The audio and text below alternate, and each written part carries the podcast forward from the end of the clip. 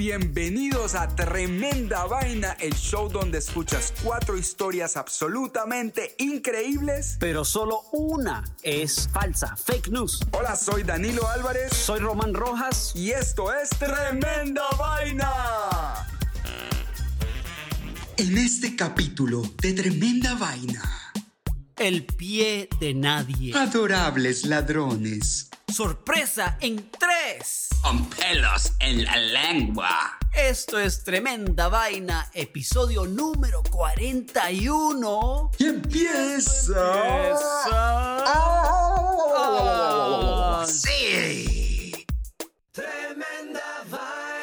Queridos amigos de Tremenda Vaina, antes de empezar esperamos que le haya gustado nuestros dos especiales de Halloween, episodio número 39 y el 40. Y si no lo han escuchado todavía, por favor vayan y lo escuchen. Y ahora vamos con nuestra primera historia de hoy, el pie de nadie.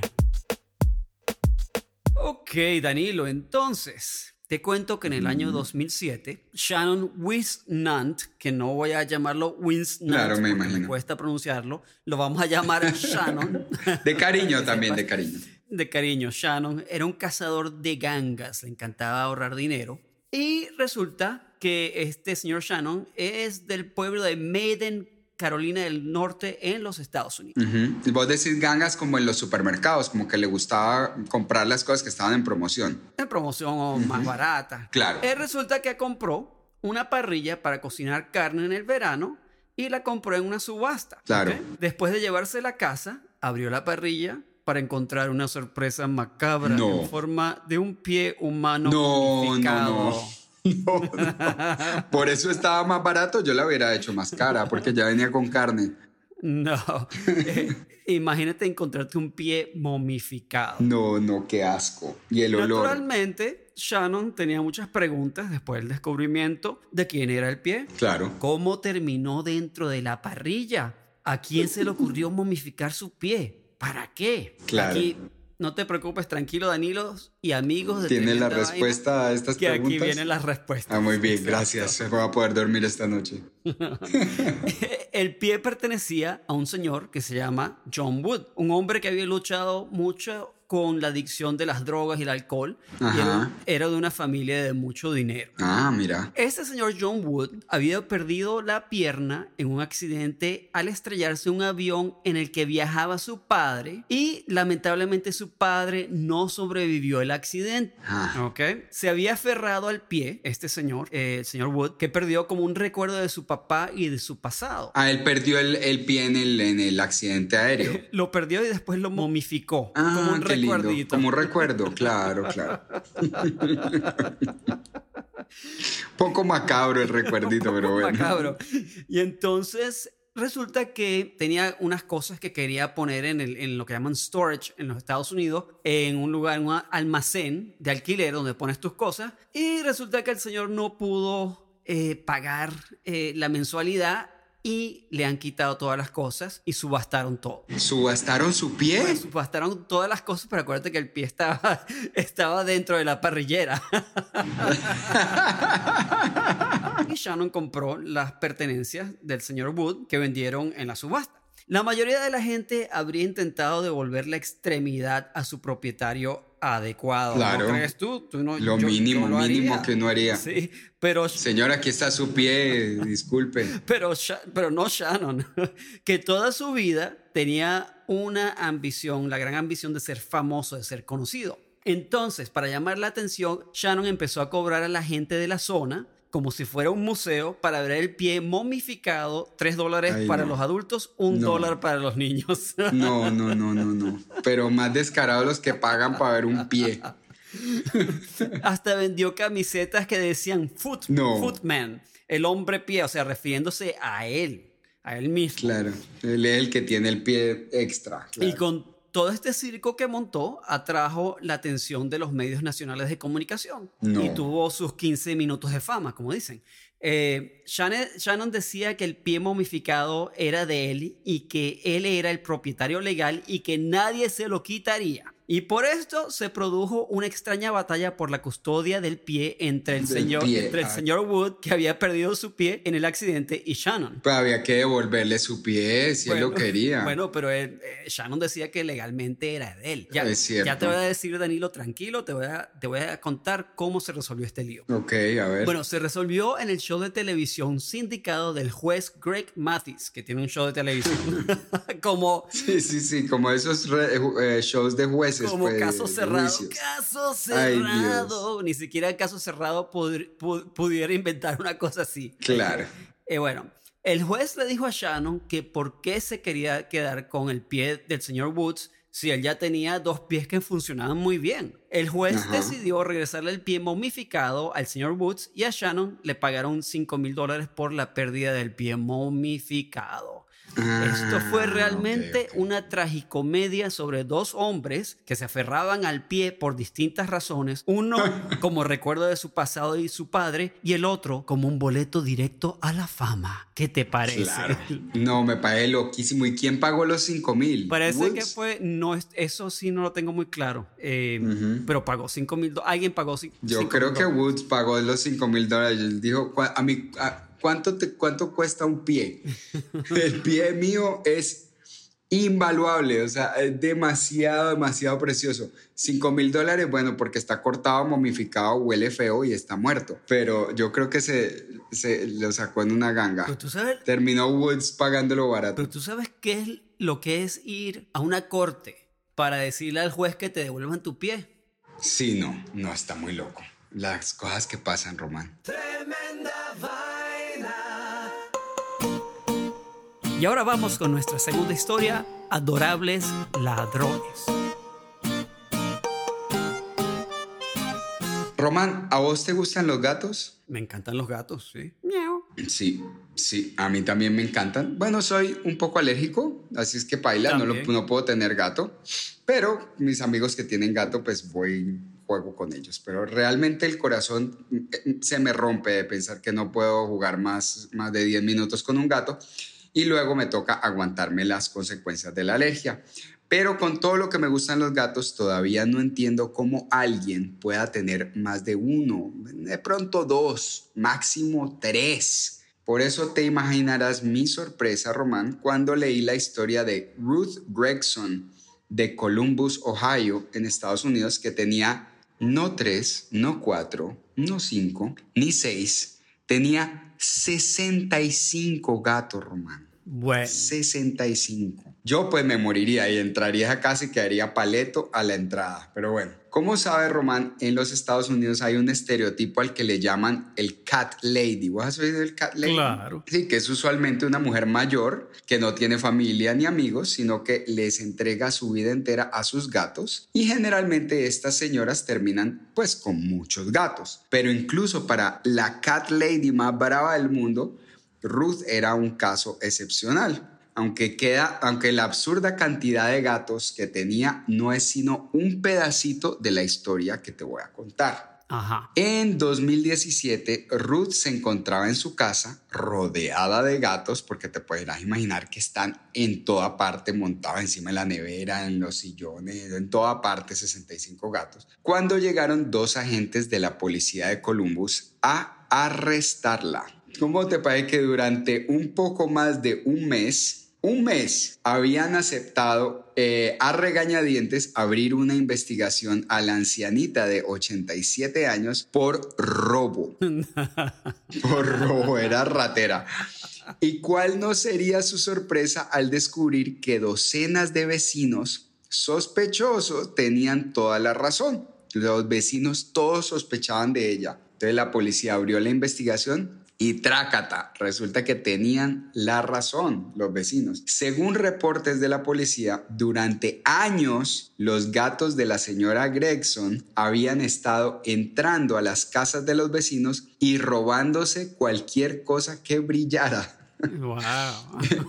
Esta parte, esto no fue lo difícil de probar. Una vez inició la investigación, en solo un mes las cámaras de la policía captaron múltiples gatos saliendo de la casa de la señora Gregson y regresando con objetos que iban desde collares hasta comida envuelta en papel aluminio. Lo difícil fue comprobar que Ruth estaba entrenando a los gatos para hacerlo. Entonces, con el uso de cámaras, micrófonos y equipos de vigilancia digno de una, digno de una redada a un cartel de la mafia, la policía comprobó que los gatos solo recibían alimentos cuando regresaban a la casa con algo brillante. Oh. No importaba que fuera, mientras brillara y el gato lo pudiera cargar, eso representaba alimento para ellos aunque no mucho. La mujer mantenía a los gatos suficientemente flacos como para que los vecinos les abrieran las puertas de sus casas y los alimentaran, dándoles la oportunidad de llevarse cualquier cosa brillante que encontraran por ahí. Aunque ya varios vecinos se habían percatado de la situación, seguía siendo un problema el no poder dejar las ventanas abiertas o descuidarse por un minuto porque alguno de los 65 astutos y tiernos ladrones aprovecharía para adueñarse de sus pertenencias. Vos sabes que un gato no hay forma de dejarlo afuera. Aunque Ruth alegó que ella vendía todo lo que sus gatos encontraban, para pagar la alimentación de los felinos, fue encontrada culpable y condenada a pagar 2 mil dólares por maltrato animal. Además, le quitaron sus 65 gatos, pero al menos le permitieron ir a visitarlos al Centro Municipal de Animales hasta que todos fueran adoptados. Román, ¿sabes qué me hace pensar esta historia? ¿Qué? Que, los policías de Ohio tienen mucho tiempo libre. Ah, la verdad, no hay suficiente crimen de alto calibre en que usar esta tecnología. O sea, si vieras toda la tecnología que utilizaron para agarrar a los gatos, aunque te aseguro que la gente de este barrio en Columbus dormirá aún más tranquila sabiendo que los tiernos ladrones están ahora tras las rejas. Con esa historia, muchos saludos a los muchachos y muchachas de Ohio. que nos escuchan en Ohio. Están todos muy enojados por En Ohio. Que se relajen. Están enojados. Relájense, muchachos. Está muy buena la historia, Danilo. Tremenda vaina. Vamos a comerciales y ya regresamos con Tremenda Vaina.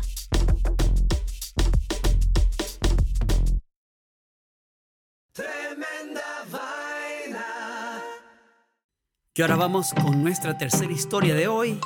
Sorpresa en tres. Ok, mira, Danilo, em, esta historia comienza en 1980, cuando Bobby Shafford, de 19 años, asiste a su primer día de universidad solo para encontrar compañeros de clase desconocidos que lo saludan como Eddie. Hola Eddie, how are you Eddie? Hey Eddie. Todos lo conocían. Y todo el mundo lo conocía. El tipo dice, ¿qué es esto? O sea, todo el mundo lo conocía y lo llamaba Eddie y él decía, decía ¿por qué me llamas Eddie? Resulta que había alguien que lucía exactamente como él que se llamaba Eddie. Entonces Bobby dijo, yo quiero conocer a este Eddie. Y eventualmente Bobby y Eddie se conocen y resulta que son igualitos, eran gemelos, eran hermanos. No, no, no, no, no, pero no se conocían. No se conocían, pero eran hermanos. Qué loco. te voy a contar. Los dos habían sido adoptados y ahora se encontraron otra vez a los 19 años de edad en la universidad. Como si fuera poco, Bobby y Eddie fueron contactados por una señora que les había dicho que tenía un hijo adoptado que lucía exactamente como ellos. No,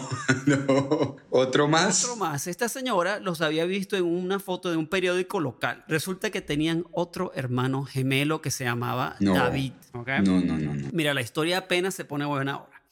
Los tres gemelos se reconectaron como si no hubieran pasado 19 años, se llevaban de maravillas. De maravillas. Claro, se, era como si conocieran a la otra persona. ¿Saben? La, conexión que tienen los gemelos normalmente es muy fuerte, ¿no? Entonces, ah, como eran, eran muy curiosos y además la historia que tenían, eh, querían saber de dónde vinieron, cuál era su pasado familiar, empezaron a investigar. Averiguaron que fueron separados por una agencia de adopción de la ciudad de Nueva York llamada Louis Wise Service. Escucha bien. La agencia que nunca le dijo a sus padres adoptivos que eran un grupo de tres gemelos, ¿ok? O sea, la agencia nunca le dijo a los papás que lo adoptaron, mira, este es uno de tres gemelos. Sí, los separaron cada cual por su lado. Pero lo más loco fue lo que descubrieron ahora. Resulta que los tres gemelos habían sido parte de un estudio secreto científico, ¿ok? Hmm. Era, O sea, venían como de un laboratorio eh, o algo no, así. no, no, era una investigación psicológica dirigida por el famoso psicólogo Dr. Peter Neubauer y su centro de, desarrollo infantil, que quería responder la pregunta fundamental de naturaleza versus crianza, que si la vida de uno es determinada por tus Ah, genes ajá. o cómo te crían. Claro, claro, muy interesante. Y muy cruel muy que lo cruel. haya investigado con ellos. Entonces, estaba trabajando con esta agencia eh, de adopción Louis Wise, este psicólogo, eh, en secreto, que la, la agencia ya no existe, y entonces un número desconocido de gemelos y trillizos fueron colocados en dis- diferentes hogares y observados en secreto durante años por investigadores que hacían visitas a las casas Qué horror. que le decían a los padres, no, esto es parte de- del protocolo de nuestra agencia de adopción. Entonces iban Qué y los visitaban, Danilo, y le hacían pruebas psicológicas, ¿ok? De todos No. tipos. Y entonces iban guardando todos los resultados. Eh, ¿Cómo se salió con la suya ese Qué man? Qué loco, loco. ¿no? Ok, bueno. ¿Y, eh, eh, y entonces qué El pasó? señor murió ya, ¿no? Pero Bobby, Eddie y David fueron parte del estudio. Cada uno estratégicamente ubicado en un- hogar, uno, de, uno un, muchacho en uno de clase media, otro uno de clase baja y otro en una casa de millonarios, ¿ok? Los tres Ajá. gemelos. Cuando Neubauer, el psicólogo murió en el 2008, se fue a la tumba sin haber hablado nunca públicamente de los hallazgos de este estudio tan macabro.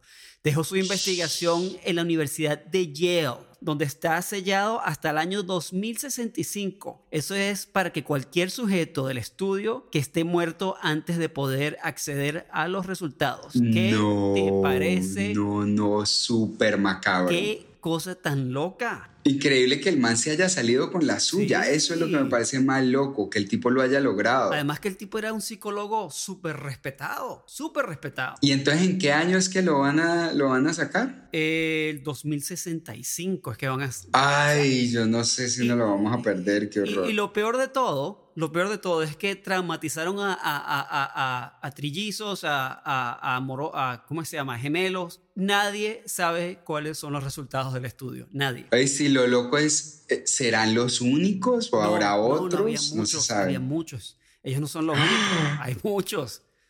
Había muchos, muchos, Wow. muchos. O sea, era todos a través de esta agencia. O sea, el psicólogo este, el monstruo este, estaba trabajando en secreto con la agencia. Imagina. O sea, o No, sea tenían no, un acuerdo, en otras palabras. No, me quedé loco. Claro, el tipo debió, de- debió conseguir plata de alguna parte. Ese tipo de estudios no son gratis. Eso tiene que ser complicado. Y probablemente le pagó algo a la agencia, pero, pero la verdad es que toda esa gente que estuvo envuelta en ese estudio, incluyendo los, de la, los dueños de la agencia, realmente son una cosa oscura. Estar jugando con la gente de esa manera es horroroso. Wow, Román, increíble la historia, me encantó y me parece increíblemente macabra. La cuarta y última historia de hoy es con pelos en la lengua. Román, ¿no te pasa que de vez en cuando se encuentra uno algún pelo loco por ahí? Es que "¿Y este pelo que hace aquí. Un pelo loco. Y le, un pelo loco y le toca a uno decirle a la novia que se lo arranque. Mira, o, o ella le dice a uno, mira, te está saliendo un pelo aquí. Es que- bueno, yo, yo a esta edad me encuentro por ahí un pelo loco y hay como que, ay, qué horror. Tengo una amiga que me dice que le sale uno en la barbilla. Pues no, no se lo deja ver ni loca, pero dice que cada vez que lo empieza a ver salir, ¡poink! se lo arranca. Pero bueno, en todo caso, si le ha pasado a alguno de nuestros oyentes y tienen un pelo que le sale por ahí raro, dense por bien servidos, porque ningún pelo que te salga en ningún lugar, por feo, grueso, retorcido o canoso que sea, va a ser peor que los pelos que le salieron a una mujer italiana de 19 años. Que hace 10 años le trajo a la Universidad Campiglia Luigi Vanvitelli un extraño caso de lo que se conoce en el campo médico como hirsutismo gingival, del que se han documentado apenas cinco casos en la historia. Vos sabes que a mí me gustan estos casos Pensé que médicos. iba a ser pelitis aguditis. Ese suena como algo que le hizo el coyote al correcaminos. Pero bueno, en esta extraña condición o esta extraña condición se caracteriza por la aparición de pelos parecidos a las pestañas que salen de los tejidos suaves entre las encías, Román. Oh. Con tan pocos casos registrados, es imposible para los doctores establecer la razón de esta condición, pero se presume que la causa puede ser un desbalance hormonal. El hirsutismo o exceso de pelo es una consecuencia típica de un desbalance hormonal, pero está restringido usualmente a lugares donde ya existen folículos pilosos, como en el rostro, el torso y las extremidades. En este caso, los pelos son ectópicos, es decir, que están fuera de lugar, por lo que es difícil concluir. Estás ectópico ahora, está fuera de lugar. Estás ectópico. Ah, por lo que eso, eso está bueno para un sticker de WhatsApp. Estás ectópico. Es imposible concluir que el desbalance hormonal sea la única razón del fenómeno. En todo caso, Román, te podrás imaginar lo perturbador que puede ser tener pelos que te salen en la boca. Te pinchan la lengua, te incomodan al comer, te molestan todo el día. Por ejemplo, piensa cada vez que se te mete un pelo en la lengua. Uno no descansa hasta encontrarse ese pelo. Se mete todos los dedos en la boca, lo busca y te lo sacas porque es insoportable. En el caso de la mujer italiana, se le removieron los pelos quirúrgicamente y se le dio un tratamiento con medicinas para mantenerla libre de pelos en la boca, al menos temporalmente. Seis años después, Román, la paciente dejó de tomar la medicina y su condición regresó. Al hacerle un estudio más profundo, los médicos descubrieron que su condición había empeorado y que ya los pelos eran más gruesos y salían de aún más lugares dentro de la boca. Últimamente no se ha sabido más acerca de esta paciente anónima, pero se espera que con cada caso nuevo en los registros médicos estemos un paso más cerca de entender la razón por la que esta, esta extraña condición afecta al ser humano, incluso en casos increíblemente inusuales. ¿Cómo te parece? ¿Quedaste con pelos en la lengua? Eh, quedé con pelos en la lengua, literalmente. Ella no puede decir, no tengo pelos en la lengua. No, no puede, no, puede, no puede. Ella por más, por más desvergonzada que las locuras que diga, no puede, no es una mujer sin pelos en la lengua. Queridos amigos de Tremenda Vaina, entonces vamos a revelar cuál fue la historia falsa del episodio de hoy. Y como Danilo no está y acaba de aparecer Olga, que la escuchan de vez en cuando anunciando las historias de Tremenda Vaina. Hola Olga, ¿cómo estás? Hola amigos, ¿cómo están? bueno, entonces vamos a revelar cuál fue la historia falsa de hoy. La primera historia de hoy fue ¿cuál, Olga? El pie de Nadia. Sí, esta historia se acerca de un señor que perdió su pie en un accidente, momificó el pie y después terminó en la corte de manera increíble peleando para que le dieran su pie de vuelta. ok, ¿cuál es la segunda historia de hoy? Bueno, la segunda historia es Adorables Ladrones. Esta historia se trata de una señora que tenía sesenta y pico de gatos en los Estados Unidos, en su casa, los miau miau, sí. Oh, qué lindo. Ajá. ¿Y qué hacía ella? Mandaba a los gatos a robar a las casas de los vecinos y la agarró la policía y la metió, no presa, pero le metió una multa. Espero que sea verdad esta historia. ¿Y por qué? Porque me encantan los gaticos. ¿Los gatos ladrones? Pueden ser ladrones. Ok. Y la tercera historia de hoy es sorpresa en tres. Esta historia es de los tres hombres que se conocieron en la universidad a los 19 años de edad y se dieron cuenta que eran trillizos que habían sido separados al nacer. No solo eso, sino que investigaron y se dieron cuenta que habían sido parte de un cruel experimento psicológico.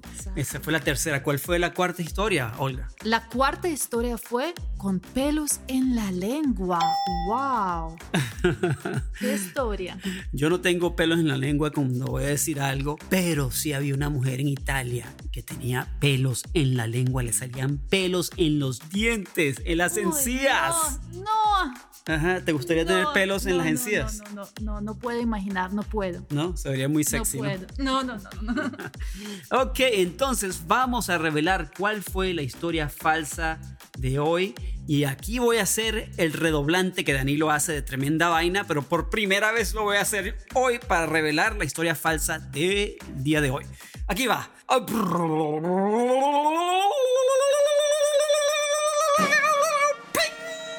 La historia falsa de hoy fue... Adorables ladrones, oh no. Ay, qué lástima. Yo quería que fuese verdad esa historia de los gaticos ladrones, ¿no? Y yo la iba a buscar ahora a ver cómo lucen estos ladrones adorables. Exactamente, claro. Tú ves que entra un gatico en tu casa todo miau, miau, así todo bonito y cute y tú dices, no, este no va a hacerme nada malo y lo dejas que pase, le das comida y te roba unas joyas.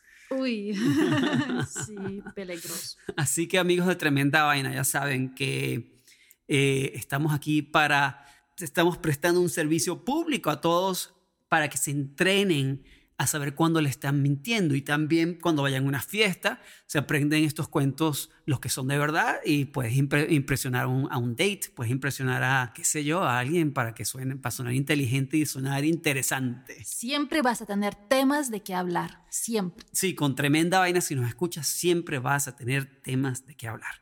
Así que bueno, espero también que hayan escuchado los especiales de Halloween que sacamos, que son el episodio número 39 y el 40, donde hicimos dos historias ficticias que las escribimos y conseguimos actores de voz, hicimos música, diseño de sonido y creamos un teatro eh, auditivo para la mente de historias de terror, de suspenso, ¿verdad? Sí, algo súper inusual y te agarra y no podrás terminar, parar de escuchar. Te agarra de una vez y estos 40 a 30 minutos pasan volando. Así es, queridos amigos de Tremenda Vaina. Así que esto fue Tremenda Vaina y esto termina... ¡Así! Gracias queridos amigos de Tremenda Vaina por escucharnos.